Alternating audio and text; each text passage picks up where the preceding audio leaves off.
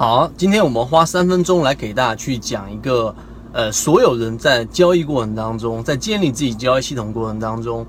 都一定会遇到的一个问题，就是什么呢？就实际上大部分人在买卖自己个股的时候，经常性的会在某一只个股上出现我们所说的扎跟头、吃亏、亏损。那么这种情况之下，很多人会啊展开一个报复性的这一种。我一定要再从这只个股里面再挣回这个钱，心里面才舒坦。这其实呢是心理上的一个误区。为什么呢？因为今天我们讲的这种方法是可以帮助你，首先你要先做的这个呃事情是什么，然后怎么样把原有的亏损扭转成为盈利，并且从盈利扭转成为持续盈利。首先我们来说一下这一个原有的这一种思维呢，实际上呢是人性的一种。啊，弱点，我在这个地方就不展开去说。那么你应该去做的第一件事情是，首先你在这一只个股上产生亏损的啊原因可能会有几种。第一个，你的选股存在问题。选股存在的问题包含着什么呢？我们前面很多次是视频给大家去讲过，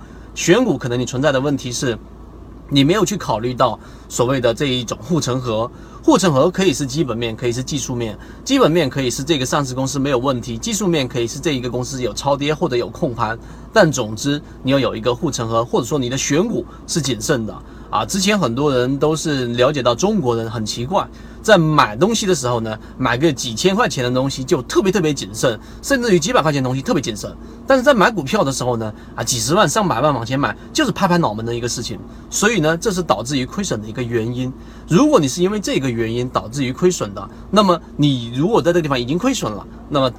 你再想从这只股票里面去赚钱，其实是很难的，因为一个上市公司的质地不会轻易的发生改变，而一个现在状况的这种市场资金也不会轻易的去买一个上市公司质地有问题的那资金注入进去，然后拉拉开一波上涨，这是不可能的，所以是第一种问题。第二种问题就是你买卖股票出了问题，如果是买卖股票出了问题，那这一个方法还算是好解决，为什么呢？举个例子，你买的是一只上市公司比较不错的，有高控盘的，有强装的，然后你买。进去就像我们之前说的水井坊，我们在前面几次视频讲到水井坊的时候，个股还在下跌的，甚至于如果在那一个位置你毫不顾虑的买进去，还会导致被套，套的风险大概在百分之五以内。那么，如果是买卖点的问题的时候，你已经有护城河、有风控的情况之下，那么它的安全性就可以通过我们所说的这一种资金复位解套法来把你的成本摊薄，或者说你在做一些简单的波段性操作，在不全部清仓、在仓位的滚动性操作的情况之下，依旧是可以把这一组票原有的亏损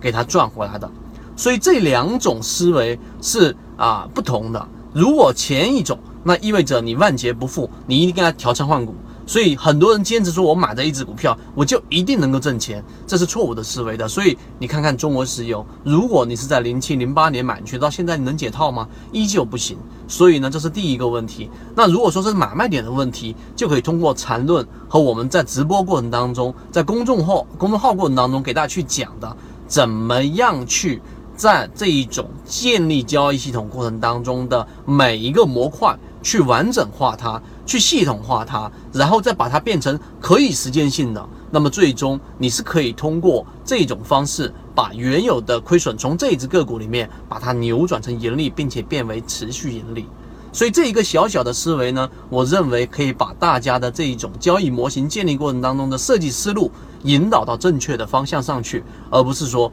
完全的一股脑的只研究某一个方面。进入到我们之前说你的喜好就是你的坟墓的这一个问题，所以今天三分钟在这一个交易模型的设计上，在大家经常会碰到在某一只个股上扎了跟头，那么这一个点上我们给出了一个思路。那刚才我所提到的这一种